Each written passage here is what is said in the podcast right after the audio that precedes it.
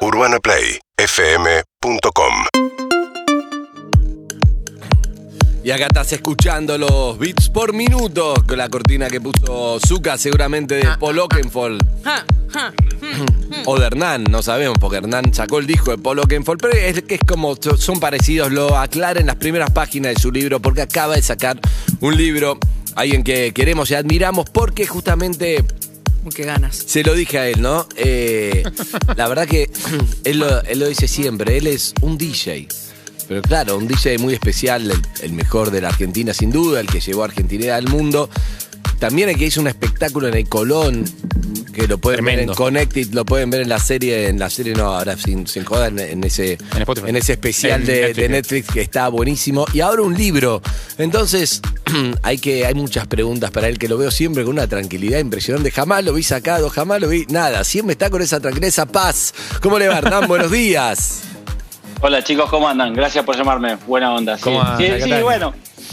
Bien, bien, contento. Hablamos, Andy, hablamos con Harry que esto en realidad es mentira. Me, ca- casi me, me- me pegué un susto cuando me dijiste que saque un disco. No, porque es un decorado, ¿no? Es un decorado. Claro, claro. Vos- ustedes tienen de cervezas o de otras cosas. Claro, Eh, es, eh, es un fondo virtual. Evelyn. Claro, sí, sí, sí. Evelyn y Lizzie no sé de qué, de qué tendrían si tuvieran que elegir. No, de bueno. Lizzy- de Lizzy no querés saber. Lizzy Chongo, chongo, No, chongo, chongo, chongo, chongo. No, el disco también, ¿eh? Los tiene a ellos pegados con alfileres directamente. Hola que quedó. Hernán, ¿cómo estás? Yo nunca te pude conocer, ¿Cómo eh, eh, no- nunca te vi en persona, pero sí conduje varias transmisiones de, de tu, de tus shows en vivo. No sé si Sí, sí, sabías. sí, por supuesto, sí, por supuesto. En, en De la- hashtag la, la otra radial, radio. desde hace años. La otra Por radio. supuesto. Ahí está, pero Hernán, creo que vino a Urbana, a Urbana Play primero, ¿eh? Sí, fue el primero. Primero, la verdad, vino, agarró sus discos, trajo sus 4.000 discos vinilos, los puso ahí, los acomodó y, Y ahí listo, y se fue, ahí estamos.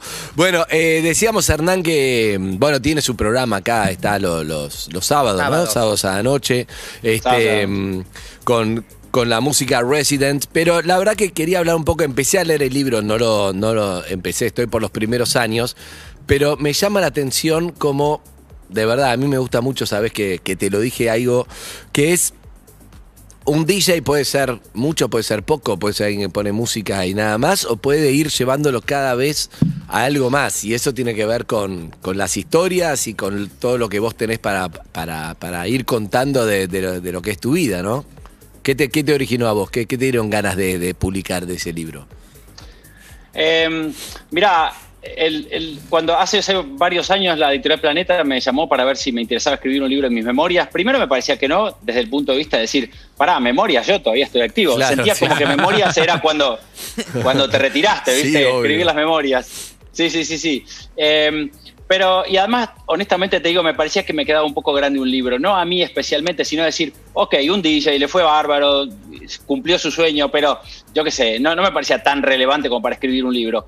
Eh, y entonces empezamos a darle vueltas, a ver por dónde podía ser, y me pareció que quizás estaba buena la historia, no tanto del DJ, o sea, obviamente yo como eh, cuento, cuenta mi historia de DJ desde muy chiquito hasta ahora y todas las cosas que pasaron, pero me, me gustaba enfocarlo del lado, bueno, de cómo, viste, tener sueños, tener pasión desde muy chico, cómo una pasión desde chico te cambia la vida, te ordena la vida, te marca un norte por donde vos vas a ir, digamos, eh, enfocado y, y cómo, bueno, obviamente que yo llevo 40 años de DJ, pero los primeros 20 no fueron como ahora. O Claro, sea, eh, no, me iba, no me iba bien, eh, a la gente no le gustaba la música que yo ponía, mi papá me quería matar, eh, o sea, todo, todo iba mal y sin embargo, algo, no te puedo decir que es algo mío, pero digamos, yo era muy cabezadura y muy apasionado, muy romántico, digamos, o idealista si querés, y esas fueron las cosas que, que de alguna forma me, me- me fueron empujando a seguir y bueno, por eso yo a veces digo que esa pasión por la música que yo sentía cuando tenía 6, 7 años es la que me trajo hasta acá, porque en el medio hubo un montón de momentos que la lógica, cualquier persona con sentido común hubiera dejado y se hubiera dedicado a otra cosa. Eh, y yo no lo hice y bueno, después vienen los últimos 20 años que fueron, sí, eh, digamos, Exitosos. mucho más eh, exitosos, claro. Claro, ahora todos dicen. O sea, to- todos ven el final de la historia. digamos. Bueno, por eso está bueno Exacto. leerlo. Lo que pasa es que en los primeros capítulos se ve que Hernán era un obsesivo de la música y no podías haber hecho otra cosa. Entonces, cuando te pasa eso, lo que él quiere decir, entiendo, está muy bueno que es. Si vos querés algo, lo que decimos siempre, a gente que se le da el toque, a gente que se le da después de los 20 y después tenés todo para arriba. Hay gente que no tiene eso también. O sea, que no Por tiene eso, esa, esa pero cosa si- que le arde adentro. Pero si vos lo tenés, la perseverancia, que obviamente si te arde, vas a tener perseverancia, Sí, porque no puedes hacer otra cosa que creo que es lo que le pasaba a Hernán. Pero si no, con perseverancia en algún momento se da algo. Y después muchos le, le pueden decir lo de golpe de, de suerte que tuvo, que para mí no fue suerte, fue Ah. sí, tiene que ver con la obsesión y ahí tiene su talento y su criterio. ¿no? En este caso, la historia que, que cuenta siempre, pero que está en la primera página del libro, que, que él era un DJ bueno, ¿no? Hernán entiendo, bueno, normal, de los que había como varios acá, de los mejores acá, estabas Sí, en. Pachá, estabas no sé qué, pero llegó ese día eh, eh, especial que está bueno como están Neve y Lizzy, por ahí no, no la escucharon de primera mano, contalo, porque a partir de ese cambio de la vida, que para mí no es suerte, es... Es estar en el momento justo porque lo venías buscando. Ah, Iba a pasar, si no era ese, era otro. Estabas conectado, estabas contalo y ahí sí te cambia. Sí, mira, yo ahí, ahí te lo cuento, pero te quería decir, en el libro hay una cosa que para mí queda claro, que para mí por lo menos es, es- es importante, ya te digo, porque para mí era, era interesante dejar algo más que simplemente el cuentito del DJ que da vuelta por el mundo. Sí. Eh, y que es que, por lo menos para una carrera larga, o sea, obviamente tenés que tener talento, tenés que tener muchísimo esfuerzo, mucho más esfuerzo que talento, te diría yo, porque conozco un montón de gente talentosa que no llegó o que ha desperdiciado su talento. Tenés que tener un par de veces de golpe de suerte, por ejemplo, ese día que ahora vamos a contar. Sacrificio también, ¿no? yo- Porque yo- la gente dice, sí, qué bueno, sí, da sí. vuelta por el mundo. Vos tenés tres hijas que en un momento, me imagino que no, no las veías de, de a ratos. Eso, eso desde ya, y después, pero incluso siempre fue sacrificio, porque ahora podría yo elegir un poco más que lo que hago, pero yo cuento en algunas, por ejemplo, como no había escuela de DJs en aquella época, yo en un momento cuando me enteré que había un DJ muy bueno, se llama Frankie Knuckles, y lo quise escuchar, lo único que tenía era un auto, lo vendí sin dudar y me fui a escucharlo y quedé pobre, pero había escuchado el mejor DJ del mundo. O después, eh, iba, para, por ejemplo, para ir a la discoteca y escucharlo a él eh, y, y entrar... eh, ¿Dónde estaba él? Poder, en Nueva York, pero para ubicarte cerca de la cabina había un lugarcito que te podías poner. Entonces yo llegaba a la puerta dos horas antes para estar primero en la cola, nevaba, ponerle a veces en febrero, enero, yo iba, me congelaba, pero era el único. Si yo no entraba primero, otro entraba y, y se Y agarraba ese lugar. claro, vos era- te interesaba ver lo que hacía en la cabina, no bailar. Eso estaba bueno, entonces No, tenías que entrar primero, claro. Yo quería aprender, yo quería aprender porque me había dado cuenta que acá en Argentina había muy buen nivel de DJs, pero obviamente en el exterior había, había digamos, un, nivel un poco superior y yo quería aprender para ser mejor, ¿no? ¿Por qué era pero el mejor, la historia, Frankie Nalich? No, pero contame eso también, Eh, que quiero saber. Así Frank- aprendemos. Frankie, bueno, es, es, es un poco un cuestión, es medio subjetivo, ¿no? O sea, El- el que empezó un por un lado, lo, lo- claro, lo que no es subjetivo, lo que cualquiera te reconoce es que Frankie fue el que empezó lo que se llama la música house, ¿sí? Mm. Que era una mezcla de soulful americano, esa música de negros con, con mucha, mucho soul, pero le faltaba un poco de energía que te- sí tenía la música electrónica europea y él mezcló las dos para hacer lo que se llama y música se bailaba house, en casas, house. ¿no? Eh, se bailaba en casa, sí, pero también en realidad el nombre de house viene porque él ponía música en un lugar que se llamaba warehouse. Entonces la música, de- la gente Quedó. decía la música del house. El galpón. Eh, claro.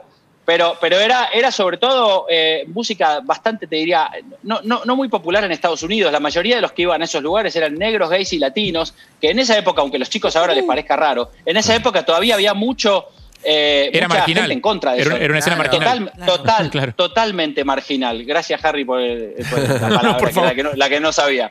Pero era exactamente así. Son cosas que hoy parecen increíbles, pero a veces otra cosa que cuento en el libro que parece, ya te digo, porque lo bueno de tener una carrera larga es que viviste distintas etapas, Sí. ¿no? Mm. Yo cuando iba a bailar, si no iba con una chica, no podías entrar. Entonces no te dejaban entrar a la discoteca. Y después otra cosa, no se podía bailar solo. Entonces, cuando yo tenía 15 años, eh, me ponía a ver al DJ porque como, como era muy tímido y nunca, nunca sacaba a bailar a las chicas, no podías ponerte a bailar solo con tus amigos. No existía eso. Vos o bailabas con una chica o no bailabas. Claro. Así era en 1978 en Argentina. ¿Entendés? Ahora parece una locura. Claro, ahora todo el mundo bueno, baila como así. se le canta, están Sí. todos eh, o por, la Ahora suya o nadie en grupos. baila, o- ahora nadie baila. Claro, no sacás a bailar gente. Claro. No, no, nadie Eh, baila no, pandemia, no, no, no. hay ni, boliche, no hay Ah. En casas, bueno. en las También. casas, en las casas. Volvió a las casas, de hecho. También. Para, hay algo de eso de eh, durante la pandemia, Hernán, la música electrónica, eh, bueno, vos hiciste un, un par de streamings, pero eh, muchos DJs en el mundo Sí. lo hicieron también. Eh, volvió un poco a las casas. Eve nos contaba el otro día que eh, tiene como este modelo de festejo con las amigas, que es que ponen música todas al mismo tiempo. Sí, Eh, En un Zoom, una- no, no hablamos de fiesta clandestina, No, hablamos. no, no, no, no, no. cada uno en su Una, casa. eh, de redirige la música al resto de las casas y cada una desde su Claro. lugar arma su fiesta y nos vemos. ¿Cómo funciona tu laburo en ese caso cuando no estás percibiendo la energía de la gente? O sea, no lo ves, no estás ahí, los ves a saltar, moverse. Eh, mira, yo creo que es bastante raro. Vamos a poner, digamos, que es el mal menor, ¿no? O sea, la, la tecnología nos dio la posibilidad de yo estando en mi casa o después ir yendo a algún otro lado, pero decir, aeroparque. hacer una transmisión y claro, y lleva- llegarle con música a todo el mundo. Eh, obviamente que es muy diferente para uno y para la gente, pero si vos te acordás, por ejemplo, cuando yo hice el primero, que fue en abril del año pasado, cuando recién empezaba la pandemia, estábamos todos angustiados, nadie, nadie sabía si se acababa el mundo Hmm. o si a los dos meses estaba todo bien. Bueno, entonces eh, eh, al principio es como que era buenísimo, porque decís, bueno, pongo música, le llego a la gente, encima todos lo hicimos a beneficio de la Cruz Roja o de Alegría Intensiva, una Sí. ONG con la que yo trabajo, entonces todo era, viste, digamos, con, con- con un sentido superior, si querés. Sí. Eh, pero ya a esta altura, obviamente que ya nadie quiere más stream, todo el mundo tiene ganas de volver a bailar. Sí, sí. y bueno, Claro. como lo que hace Evelyn eh, está buenísimo. decir, bueno, al menos tengo una forma de, de- digamos, una de las cosas más importantes para mí de, de la fiesta, de cosas más allá de, de- de- de escuchar música o divertirse, es la comunión entre la gente, obviamente, ¿no? Mm. Y sin eso es muy difícil. Entonces, bueno, ya te digo, durante un tiempo funcionó. eh, podría ser otro mañana, no pasa nada, pero si vos me preguntás, creo que ya todos estamos esperando que afortunadamente llegan buenas noticias de Europa, de que de a poquito la cosa mejora. Yo a partir de agosto tengo un montón de, De fechas. shows eh, en, li- Vuelven. en línea. Sí, sí, muchi- Oh, muchísimas, muchísimas. Qué bueno, sí. eso es buena Bueno, noticia, ¿no? Igual. El de igual, Mendoza, Andy, Hernán, el de sí. Mendoza. El de, el de Mendoza, ni bien se pueda, lo hacemos. eh, Por eh, favor. Pero te digo, la entrada. igual, La que está, está quemando en el bolsillo. la entrada. igual cruzamos los dedos porque viste cómo es. O sea, Sí, uno sí, no sí, puede hablar ahora con la No, tranquilidad de antes claro. que decías, sí, en agosto. En agosto puede pasar que a fin de julio te Sí, digan, claro. chau, subió la, la curva tal o cual y no se puede. Pero, mm, pero bueno, yo creo que, que el- el- yo soy medio siempre vasollenista, optimista, llamarlo como quieras y creo que, que de- pronto, pronto se sale, yo qué sé.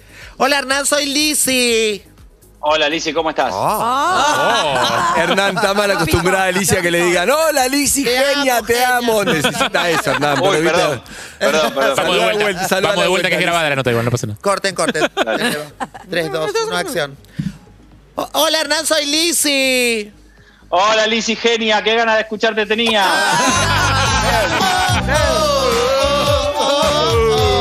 Es así, Hernán. Bueno. Cada uno es, es nuestra, nuestra diva, sí. Yo te, te que- yo te quería decir primero que tendrías, no sé cómo se- será tu esposa si se parece a Caroline, pero vos sos Michael Landon, tendría que ser la familia Ingalls. Tiene algo de Michael Landon. Bueno, y tiene, tiene algo de familia Ingalls, ¿no? Tiene Sí, tres sí. hijas como lo... Como lo como Tengo nosotros tres hijas, sí, sí, sí. Gente Tengo sana, tres hijas. buena gente, todo. Pero Sí. es todo esto que hablaban de, del- de, esta, de esta pasión, de que eras un DJ. Yo creo que lo que marcó eh, la diferencia y lo, y lo que has logrado, por lo menos yo lo viví en carne propia, cuando yo empecé, eh, no a salir, porque salía siempre, pero en un momento todo el mundo se producía, chicas, bombas, maricones, maricones, toda una producción. Vamos a ver a Cataño. O sea, eso creo que es lo que hizo la diferencia de Claro. ir a bailar. Que y- sea una experiencia. es una experiencia y yo al principio no entendía cómo nos preparaban, no sabía si era una obra, una banda, un grupo musical, un qué, un nada. por- y de repente llegué y trascendiste el lugar territorial del DJ, porque todos los DJs son de este boliche, de este boliche, de este boliche. Y vos terminaste siendo como el- Su marca. Este país. propia marca, claro, donde Total. sea, vamos a ver a Cataño. Trasciende la música, trasciende todo Sí. y eso es lo que te hace diferente. Bueno, gracias, por, el, por ese elogio que es tan lindo. Mirá, yo creo que yo tuve suerte a su vez. Yo fui creciendo, mi carrera fue creciendo a la misma vez que la electrónica en Argentina eh, y, y obviamente había muchos más, yo no era el único, pero trabajaba en un lugar como el Pachá, que era súper importante, que digamos que era el que más eh, eh, bola le daba a, a la música, ¿no? Porque normalmente en muchas discotecas siempre estaban decir, bueno, ok, eh, vamos a, a que la, venga- la gente venga a pasarla bien. En Pachá el, el énfasis o el epicentro estaba en poner buena música, Claro. o lo que nosotros consideramos que es buena música, Claro. ¿no? Entonces como que tuve la suerte de, de estar en el lugar indicado, por eso te digo, siempre hablaba con, con Andy, esto a, a veces discutimos de que si la suerte sí, la suerte no. Yo creo que la suerte es para que vos estando preparado y habiéndote forzado, te sirva para estar en ese lugar. Y bueno, eso que, que Lizzy dice, que empezó a pasar a fines de los 90 y, Sí. y en el 2000, eh, eh, tenía que ver con eso, ¿no? Que bueno, justo se fue desarrollando y yo estaba, tenía, digamos, si querés, la pole position. No es que yo era mejor que los otros DJs, yo tenía un poco más de visibilidad. O sea, había en Argentina, afortunadamente, y lo dice Ponle Sica en el libro, en, en la- en el prólogo, hay, hay DJs, siempre hubo DJs buenísimos porque somos muy apasionados por la música y por a su vez por entretener. El público argentino, no, no, no voy a decir ninguna novedad, es espectacular, no solo en el rock, sino también en la música electrónica y eso como decirte, te ayuda muchísimo a, a- a- a vos crecer como, como digamos, como, como un buen profesional, ¿no? Es decir, eh, eh, a mí me pasaba mucho de ir afuera y ver que eh, los primeros años cuando yo me fui a vivir a Inglaterra, iba medio asustado, decir, bueno, ok, uy, ahora entre todos estos, y después me da cuenta que todos estos, o sea, o todos ellos, quiero decir, no eran 20 veces mejor que nosotros, eran Solamente eran europeos, claro, solamente europeos. Exacto. Que a veces Sí, nos exacto. tiramos lo- abajo, pero, pero, pero Messi, el Papa, Cataño. No, sí, obviamente, claro. obviamente, obviamente, como, como vos decís, Andy, y, y yo lo entiendo así por lo menos, eso es solamente de europeos. También Europa, obviamente, el primer mundo tiene muchas ventajas. Yo acá, por ejemplo, para conseguir un disco tenía que con- eh, ir a las 4 de la mañana, hacer la cola en la disquería y pagar 20 dólares, y en Inglaterra me los mandaban gratis a mi casa y después me preguntaban qué me había parecido. Claro, ¿entendés? O sea, increíble. O, o sea, te- Sí. las compañías de equipo, a cualquier DJ de más o menos buen nivel le mandan equipos para testear, o sea, te regalan todo, te mandan, y vos tenés, por ejemplo, las agencias, cuando empezás a trabajar con agencias inglesas o americanas, tenés un año por adelante todo tu trabajo contratado. Acá no sabías dónde ibas a trabajar dos Claro, semanas después. claro. O sea, entonces, obviamente que todo eso también, esa, esa cosa, como dijiste vos, Europa, eh, Es, ayuda, es- pero es un camino profesional, obvio, sí, eso obvio. Pero Claro, el talento no pasa por ahí, por los equipos, por la fecha. El talento es el talento, No, que no, es tu no, oído, tu percepción de, de lo que es una, una fiesta. Eso vos. Coincido, pero Sí. sí, pero pará, pero que, que como pasa con los futbolistas, vos estás acá en un vestuario que no hay agua caliente, con No, todas no, las cosas en totalmente, contra, el, piso agujereado, después vas a jugar al Camp Nou, ¿entendés? O tenés un masajista para vos, un asistente para vos, eso, obviamente que eso, Mira, Hernán, si- ayer si hablamos con. bueno, te ayuda. Ayer hablamos con la Peque Pareto y, y Sí, tiene claro. que ver con eso, viste que la, la mina estaba como médica en el hospital, después iba a entrenar a las 8 de la noche, no sé qué, va a ir a las Olimpiadas como pueda, mientras que capaz que en otro país no importa, su vocación es ser médica, pero digo, en otro país capaz que tu laburo es Cobran por entrenar. y cobras por eso y sos profesional y, y chau, y pasa un montón eso, pero, pero la vocación hace que, que te vaya como te vaya. La doctora Khan tiene preguntas a la, a la electrónica, me gusta, no sabemos bien el pasado musical de la Los doctora. protocolos en las fiestas. Sí. Hola Hernán, mucho gusto. Hola, doctora, ¿cómo estás? Yo, soy medio fan, pero así desde la, desde la oscuridad, este, porque no nos conocemos. No, mi, mi pregunta era, ¿cuál fue ese golpe de suerte? Porque quedó medio en Ah, que no suspenso,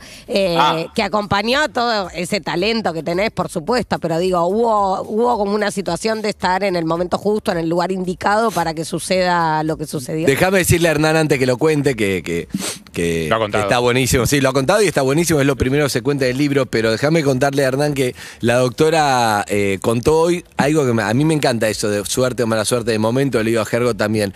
Y la doctora contó un... ¿Era médico? El que... No, no, no, no. Un tipo estaba jugando al fútbol con los amigos. Sí. Dale. Sí, un tipo estaba jugando al fútbol con los amigos en una canchita de fútbol 5 y cae desplomado, eh, digamos, literalmente, como sucedió hace poco en el fútbol europeo. Y eh, en la cancha de al lado estaba jugando eh, 10 médicos del servicio de cardiología de un hospital que lo, es increíble. que lo reanimaron. Lo vas a- que increíble. Lo vas a seguir contando y yo me voy a seguir sorprendiendo. No, no no, no, me da piel de gallina. La segunda vez que lo escucho en menos de una hora y no pero puedo creer. No había un Bueno, cardiólogo que ayudó, había 10. Eso, pero eso es, es, eh, que tener como, mira, te agarró, eso es tener buena suerte, ¿entendés? Toda, te la gastaste toda ahí. Bueno, y, Sí, no te queda. Hernán, estaba bien para, para preceder lo que vas a contar. Está bien, tiene que ver con no, eso. No, pero está, está buenísimo, está buenísimo. Eso yo, yo eso lo considero, sí. Si, si querés, al que te, te discute la suerte, le digo, bueno, ok, llamale karma, ¿entendés? El tipo tenía buen karma y estaba jugando al fútbol al lado de El 10 total. cardiólogos, ¿entendés? Sí. Que le salvaron la vida. Pero bueno, yo, yo tuve, te diría por lo menos tres momentos así en mi vida que para mí, por lo menos, están entre, entre, en- que decir. Yo en el 93 cuando abre Pachá, que era la discoteca icónica de Ibiza, vine a Argentina, yo estaba sin trabajo. Me habían echado cuatro discotecas al hilo por no querer, porque yo querer poner música house o electrónica y ellos querían que ponga rock and roll. Eh, y me echaban, y como yo no daba el base torcer, me echaban. Viene el Pachá, contratan a Alejandro Ponle Sica, digamos, como si fuese el director de las cabinas, es decir, el que iba a elegir los DJs. Y a mí que estaba sin trabajo, me llama para trabajar. Eh, no me preguntes por qué, pregúntenselo a él, porque yo no, no es que ya digo, no es que yo la estaba rompiendo en la discoteca contraria o había, una, había algún indicio para que él diga, bueno, lo voy a llamar a Hernán. Probablemente tenía alguna referencia mía anterior de otras discotecas donde yo trabajaba. Pero bueno, la cosa es que yo entro a trabajar ahí y ahí empieza la mejor parte de mi carrera en Argentina. Hago una carrera muy buena ahí. Siete años después viene Paul Oakenfold, que era el número uno del mundo. El mejor DJ del mundo Eh, en el momento más importante de la electrónica, eso es importante. y ¿no? sobre todo, Sí, y sobre todo el primer DJ, el- lo que se llama un superstar DJ. Claro, que O sea, empezó a remixar a YouTube, a, ¿no? de- A- Claro, y, y a ir de clubs a estadios, ¿entendés? Es decir, no, esto, él justamente giraba con YouTube y él aprendía mucho del manager de YouTube porque dijo, bueno, yo quiero hacer conmigo, como DJ, lo mismo que hace YouTube, es decir, yo quiero llenar Excelente. estadios, Claro. quiero hacer música de películas, quiero, quiero hacer otra cosa. Él fue antes Bueno, que Tiesto, juntarse- antes que todos los DJs de Claro. la radio. antes Hoy- que hoy es todos. re frecuente, No, no, pero claro. no. Exacto. No, esto fue en el 98, 98, Claro, al claro. 99. O sea, no estaba ni Tiesto, ni Avicii, ni David Guetta, Eh, ninguno de claro. esos. Ah, Fue el primero. Él- y él fue sobre todo el que, la, el que la ideó, el que dijo, los DJs, como la música electrónica va a crecer un montón, no podemos estar en una discoteca para mil personas, tenemos que ir a un estadio para 50 mil. Uh, ¿Entendés? Y empezó la vio, la vio, la vio. La revió. Yo creo que, no sé si te contesto una vez, Andy, que fue buenísimo. Nosotros íbamos de gira con Paul en el micro de Lenny Kravitz, ¿no? Por Estados Unidos. Entonces, él, él me contó que había estado en esa gira dos años antes con YouTube. Entonces yo le digo, che, contame qué tal Bono. Esto lo puse en el libro. ¿Qué tal Bono? Y 10, ¿qué onda? Yo me, más como eh, mente De cholulo. argentina. Claro. O sea, Sí, sí, claro, sí. contame. Y él, me, y, él, y él me miraba como diciendo, sí, bueno, bien, yo qué sé, sí, bien. Y le digo, pero yo más, pero dale, contame, contame. Me dice, yo, ¿querés que te diga la verdad? Yo estaba todo el día con el manager, me dice, yo quería saber cómo había hecho él para convertir a YouTube en la banda número uno del mundo, porque yo ahora voy a hacer lo mismo conmigo, me. No, muy bueno, excelente. Ese es un tipo inteligente Impresionante. que sabe lo que quiere, ¿Entendés? impresionante. Él, Paul, Paul es un, ad- más allá de DJ, es un entertainer, un entretenedor y un Sí, tipo sí, un carismático, carismático, sí. Sí, y que, y- ah, que no tenemos nosotros, yo puse en el libro, por algo él vive al lado de John Travolta, enfrente del Hollywood Bowl, y, y nosotros vivimos acá, ¿no? O sea, él es como que tiene una, Sí. tiene una, una tuvo una visión muy, muy clara de todo lo que quería que pase y lo logró, por supuesto. Ten en cuenta Bueno, que, entonces, que Travolta también fue a comer tipo- media luna del abuelo, Media luna del abuelo, sí. en Aedo, no me acuerdo Bien. dónde se lo vio también. Creo que era en el oeste, Ojo, sí. No, pero entendés, entendés lo Sí, que sí, quiero sí, obvio que entiendo, dale. Paul, Paul viste que si vos querés ver el cartel de Hollywood tenés que ir a un observatorio, Sí. el cartel blanco. Bueno, sí. se ve mejor del La de. Oakenfold que del No, observatorio. en serio, no. Bueno, sí. Mejor que eh, el observatorio es donde bailan La La Land, donde empieza la Sí, película. exacto. De- y es mejor de- la casa exacto, de Oakenfold, que hijo de... No, no, de la, de la casa de Oakenfold tenés mejor vista y ves directamente el Hollywood Bowl sin tener que pagar. Y bueno, Pero bueno. no, pero en vez de estar hablando con Bueno, el mono, bueno. estaba hablando con el manager. Eso, Claro, eso Claro, no es cuando suerte. ese cuando ese tipo, no, exacto, bueno, entonces doctora, cuando ese tipo viene a la Argentina a hacer su show, en el momento que empezaba todo eso de- del boom mundial de él, eh, yo tenía que abrir para él. No, eh, pero para, para contalo bien, porque como me- ahora te cagué porque leí el libro. Bueno, Estaban los Chemical. Brothers, la, la banda más importante en ese momento de, de- La banda de electrónica, Sí. una cosa es un DJ y otra cosa es una banda. Estaba en una misma fiesta, la banda más importante y el DJ más importante. Eh, em, hay discusión de quién toca primero. Obviamente, eh, lo- los Chemical Brothers querían tocar primero temprano. Le dicen que es muy temprano, que es ahora, no pueden tocar porque no hay nadie. No En Argentina no va eso, en Argentina no va temprano. Claro. Era a las 10 de la noche, Andy. A las 10 de la noche normalmente el Pachá o el- Claro, esto fue está un el tipo que limpia, ¿no? Está- está- Habría, habría, habríamos a las 2 de la mañana recién. Claro. Pero bueno, la- pero a su vez, como ustedes se imaginan, los, head- los, los headliners, es decir, es como si fuese los Rolling Stones en ese momento. eh, Toco a las 10 y no me que- importa nada. Que eran los Chemical, exactamente, no te gusta, no venga, yo toco a la hora que quiero. Bueno, entonces tocan a las 10 y después tiene que venir O- Oakenfold, pero Oakenfold justamente no iba a venir después de los Chemical porque es más o menos una especie, seguramente vieron la película de Bola de Fuego, de Jerry, eh, Sí, eh, Jerry Lee Lewis. Jerry Lewis toca y le prende fuego el escenario. Bueno, por eso. Entonces, normalmente no pasa. Entonces dicen, bueno, ¿qué podemos hacer? Pará, porque hay que como, que DJ. como que era muy arriba Chemical Brothers en su mejor Muy, momento. muy arriba. Y Oakenfold Exacto. también, pero ya, ya no se No puede ir más arriba de los. Chemical Brothers, claro. Claro. Exacto. Entonces dicen, bueno, vamos a poner un DJ eh, que, que toque un rato en el medio. Eh, el DJ era yo, era tan insignificante que ni siquiera estaba en el flyer, en el cartel de la yo no figuraba. ¿Entendés? O sea, eso, eso te das cuenta la poca importancia que tenía, que no lo digo como algo malo, es lo Sí, que sí, era la sí, realidad. la Imagínate, verdad, el era- número era- del mundo. Yo- Chem- Chemical yo era Brothers, Paul uno Oakenfold y muy un flaco en el medio. Y peluca, Claro, peluca uno- sí. yo era bueno, yo era bueno acá, me conocía la gente que iba a Pachá, yo qué sé, pero nada más. Eh, eh, apenas había tocado quizás en Uruguay, pero no ha ido ni siquiera a, a ninguna parte del mundo a poner música. Bueno, entonces yo, lo que sí pasa es que yo, hay que decirlo esto, yo en esa época, yo tenía más de 30, 30, 30 y pocos años, entonces yo, yo ya tenía mucho oficio, yo pongo música desde los 12, entonces yo sabía lo que había que hacer. La fiesta en ese momento lo que necesitaba era un descanso, un relax. Claro. Entonces en el medio, en esos 75 minutos de música que tenía para poner, yo tiré la pista para abajo, o sea, hice que la gente, la obligué a la gente a descansar. Lo contra, de- gente, lo obviamente- contra del ego del DJ, que está en su momento y dice, este es mi momento para entre Chemical Brothers y el DJ número uno del mundo, la rompo toda, que me vean, la verdad. Esa, Eso, esa eso, eso es muy común, eso es muy común, que los DJs que no son los principales quieran demostrar que al lado de los principales ellos se la bancan. Y la pero en el fondo ahí es cuando hay. Sí, pero ahí es cuando hacen mal, porque, ¿entendés? Es como que a vos, Andy, a vos te diga, eh, no sé, un, un- un amigo te, te invite a, a un restaurante de, de varios pasos y te dice, bueno, ok, ven y te voy a invitar porque yo sé que a vos te gusta cocinar. Y vos de primer plato vengas con un pollo a la naranja, ¿entendés? Claro. Sos, sos Claro. un ridículo. Bueno, entonces, esto entonces yo lo que hice fue bajar la pista, poner Deep House, que es una música muy suavecita, muy tranquilita, casi como, como si fuese un, un, un, un interva- un intervalo, ¿no? ¿Viste cuando vas al, al cine? Que, eh, ¿se acuerdan? Para comer los calentitos, para comer los calentitos, de fondo. Exacto. Obviamente la gente me, me- ¿Te puteó? Me reputió, sí, sí, obvio. Están y todos re con- manija viste, todos, cara- claro. cu- Cruzado de brazos, viste, cara, cara medio de Y mala la onda. bancaste, ¿no? ¿La Pero- bancaste? Sí, pero yo ya había aprendido de muchos DJs, eh, entre otros David Morales, que me ha dicho, cuando vos pones música, el que manda ahí sos vos y el que entiende sos vos. Si vos considerás que la gente necesita descansar, a descansar y listo. Y no, no, no hay lugar para que te vengan a Uy, decir, pero no, qué dale, difícil, poné". ¿eh? Pero qué difícil. Ah, Ponete unos Eh, rock and rolls. No, no, Andy, pero te lo digo, o sea, va, a todos, yo qué sé, por ejemplo, eh, imagínate, Andy, que vos a tu, tu hija, vos estás haciendo un asado y te dice, papá, ¿me das un helado de chocolate? Decí, "No, pará, Excelente, excelente ejemplo. Come, come el asado y después disfrutar el helado de chocolate. Bueno, yo tenía claro que la noche venía así y sabía que venía el número de uno del mundo, el DJ, que todo el mundo estaba esperando. ¿Qué iba a hacer yo? Entonces yo lo que tenía que hacer era desacelerar de cómo estaba la gente de los Chemical para que una hora y quince después disfrutara Paul. Bajé todo, si querés... No lo hablaste con nadie, Hernán, no lo hablaste con nadie. No, no, no, pero te vuelvo a repetir, yo ya sabía, yo sé perfectamente, o sea, yo te juro, y te lo digo con todo, con toda humildad, yo me sentía ahí en la cabina como vos te sentás en la radio a, a- a Claro. hablar todas las mañanas. O sea, si un día te dicen, che, se perdió el papel donde estaba el orden, bueno, decís, no importa, o sea, Claro. te arreglás, vos sabés. Vos sabías lo que tenías que hacer, eso me encanta. oficio. Sí, sí, sí. sí. Exacto, yo sabía. Eh, que podía haber hecho otra cosa, por supuesto, pero yo soy muy ético, ¿viste? O sea, para mí se hace lo que corresponde, no lo que me conviene a mí. ¿Me entendés? Claro.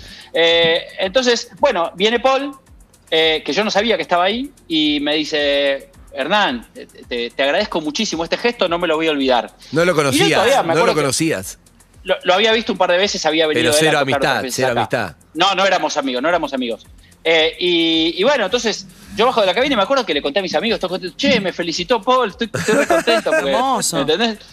Claro, eh, y a, las, a los dos meses más o menos, eh, llama a mi agencia y le dice, voy a empezar una gira mundial y quiero que Hernán venga a hacer la apertura porque me gustó lo que hizo en Wow. Museo y quiero que abra para mí todos los shows.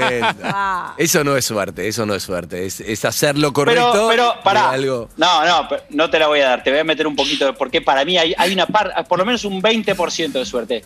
Yo eh, trabajaba los sábados en Pachá y los otros días no tenía trabajo, ¿sí? Porque no había tantos lugares para trabajar en Argentina en esa época. Entonces yo me iba a las provincias, a veces me iba a Catamarca, La Rioja, Tucumán, a Mar del Plata.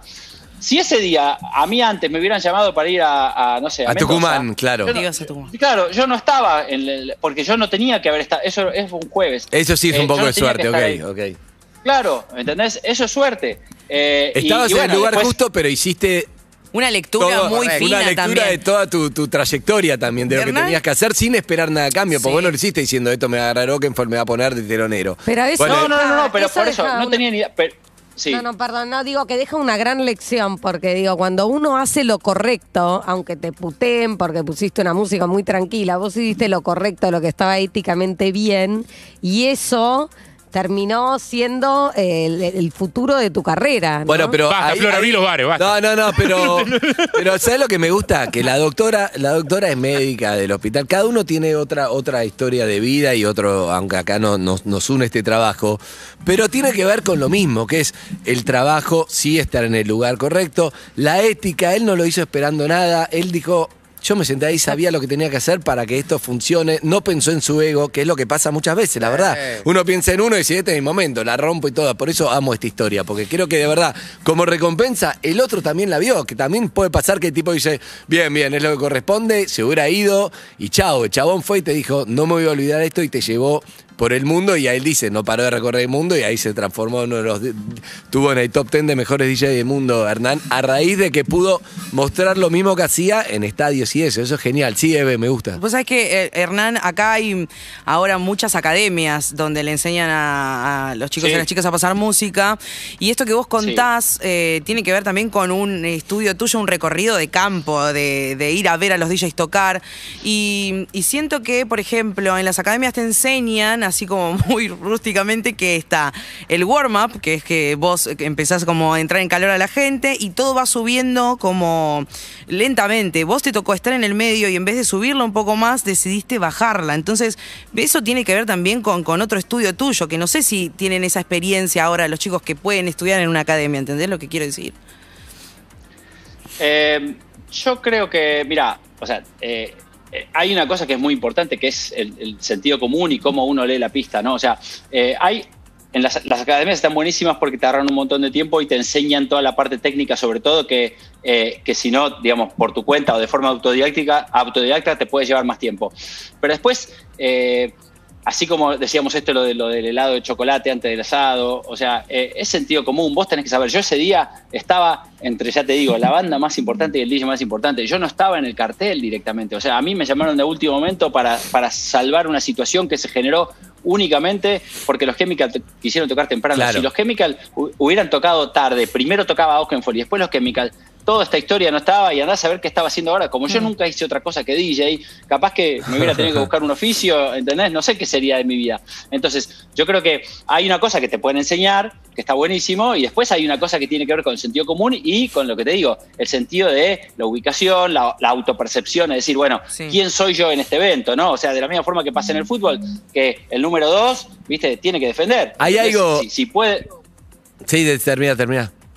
No, no, eso, que, que en el fútbol también, o sea, en cualquier cosa, o sea, una fiesta, por más que se centra en uno, dos o tres DJ igual, uno tiene que saber cuál es el lugar de uno en ese, en ese Claro. line-up, ¿entendés? Si sos Sí. el que abre, si sos el que toca en el medio, si sos el que cierra, eh, eh, entonces, eh, imagínate que, ya te digo, es como que eh, uno de ustedes en la mesa de golpe empezar a hablar y no dejar hablar a, a- a ninguno de los otros, no es así, ¿entendés? Y cada uno de ustedes sabe cuál es el lugar dentro de eh, el esquema de perro de la calle. Bueno, fenómeno. Entonces, creo que, que, eh, uno, eh, en el DJ en esa situación tiene que, que tener claro eso y, y eso probablemente lo va, lo va a llevar para adelante. Tuve varias charlas con, con Hernán.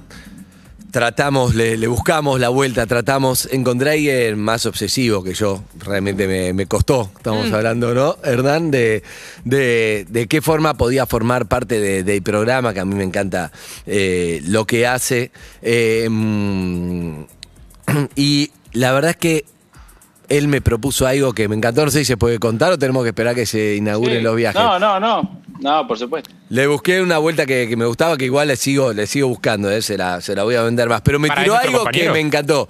No sé, pregúntale a él, pero me, me tiró algo que me encantó y es que cuando vuelvan los viajes, contalo vos si querés, porque fue tu idea y me pareció espectacular. No, bueno, habíamos hablado con, con Andy varias veces de, de que justamente él tenía ganas de que yo de alguna forma participara en el programa. Eh, Es boludo, me o dicen, sea, ¿no? También. esa- Sí, claro. No, no, no. A mí Está me- bien, hay que, hay que soñar alto, yo no obligué, hay que soñar. No, no, no, por supuesto, para mí es una invitación increíble, pero el problema es que, como algunos saben, yo viajo todo el tiempo. Eh, eh, estaba hace dos semanas en México, la semana Sí. pasada en Buenos Aires, hoy estoy en Uruguay, mañana voy a España, entonces todos los días estoy en algún Y lado. llevas todos los discos, llevas todos los discos. No, no, no, Por favor, los no, Andrés, no, se no, lleva la no. Lleva el escenografía. póster. Es una escenografía desmontable. Es- un rollo. los, los vinilos. Es, es un rollito que tengo así.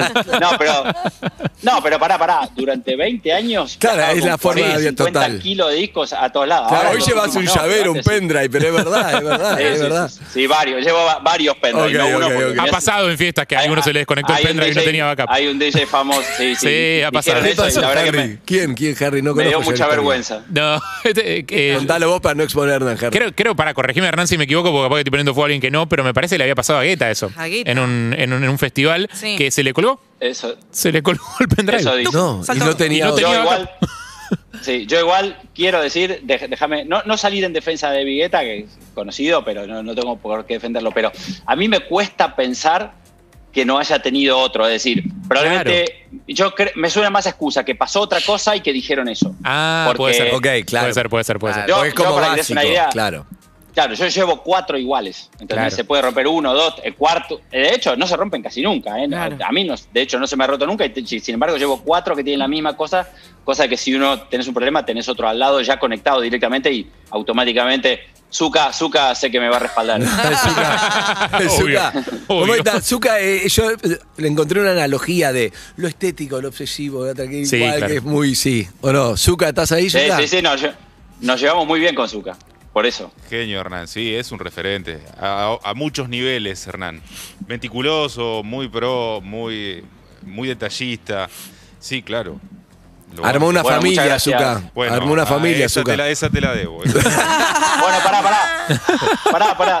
Te- Tengo, tengo que decir dos cosas. Ahora te cuento lo del, lo del programa. Pero, pero cuando hablamos de la suerte, eso. Para mí hubo otra vez muy importante para mí que tuve suerte, A ver. que fue cuando conocí a mi mujer, que no voy a contar la historia acá porque es muy larga, cuando conocí a Jackie, pero eh, fue una cosa totalmente fortuita, era de esas que pueda pasar una vez en un millón, eh, y yo, por más que en ese momento estaba en el top 10 del mundo y era, digamos, como dice, estaba totalmente eh, realizado, no era, no era una persona realmente feliz, porque yo quería, siempre había querido tener una familia. Y, ese fue también, o sea, porque antes dije hubo tres veces en mi vida que tuve mucha suerte. Eh, eh, conocerla ya que obviamente me cambió todo, ya, muchos lo, lo saben, y si no, lean el libro que está todo ahí. Pero, pero quiero decir que, que no es solo también una cosa profesional, que a vos a veces, ya te digo, entres a un lugar que no tenías que estar, no había ninguna razón que estés ni siquiera en ese país ese día, y claro. de golpe, porque el, el destino te lleva, ya te digo, a un lugar, a un país, a, una, a un lugar específico que vos estás haciendo lo posible para irte y te meten adentro igual, o sea, decís, no, ¿Cuál bueno, fue la tercera, destino, ¿no? Hernán? Soy periodista. ¿Cuál fue la Esa, tercera esa, vez? esa, esa, esa, por no, eso, conocer Jackie Oakenfold eso- y cuál? No, la de No, Ponle Sica primero, que yo Ponle estaba Sica Pachá. sin Ah, trabajo. Ponle Sica Pachá, Pachá. Claro, ahí ponle va, sí, sí, sí, sí. Bien, Pero bueno, eh, y ahora, y ahora vo- les dale. cuento lo otro. Entonces, bueno, entonces, lo que, como no iba a poder estar en la mesa con, en el programa, lo que, lo que se me ocurrió un día hablando con Andy, decir, bueno, mira, hagamos una cosa. Eh, eh, tu programa lo escucha todo el mundo, en todos lados. Y a donde yo vaya, siempre hay argentinos. No hay ningún lugar del mundo, pero ninguno, les juro, ¿eh? Y miren que yo he tocado más o menos en 300 ciudades del mundo, que son muchas. Siempre hay un argentino, viene a la fiesta con bandera, con esto, con el otro.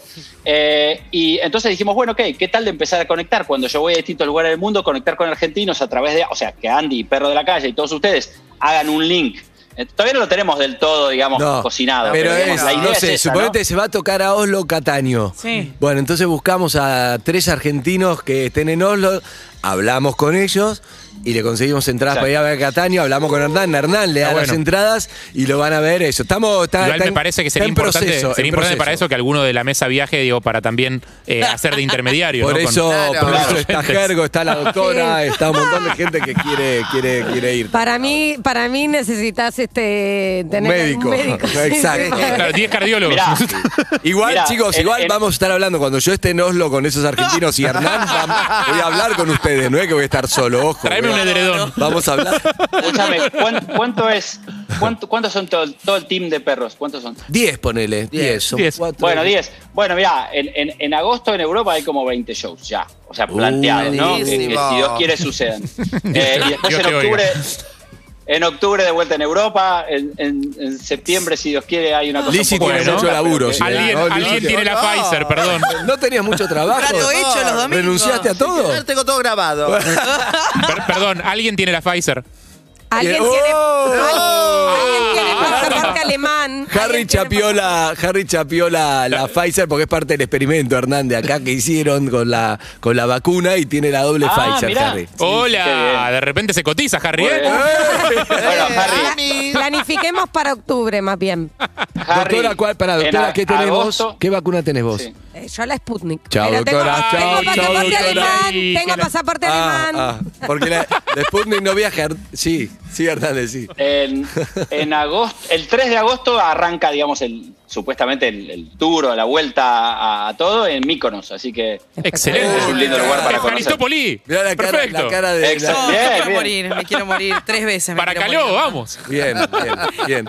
Eh, bueno, Hernán, pero me encanta, me encanta la sección que vamos a poder conectar su, su, encanta. su obra un poco últimamente, Connected se llama, y entonces me, me encanta eso. Conectemos con, con argentinos por el mundo a través de la radio y de Hernán, me parece espectacular para poder hablar cómo está, qué sé yo, que le dé la bienvenida, que le lleven comida, que le hagan contención. Te consigo, canje, te consigo canje de birra en Míconos que tengo un amigo cervecero yo. Eso me gusta, ¿eh? Posta, Dale, vamos. Posta. Ahí va.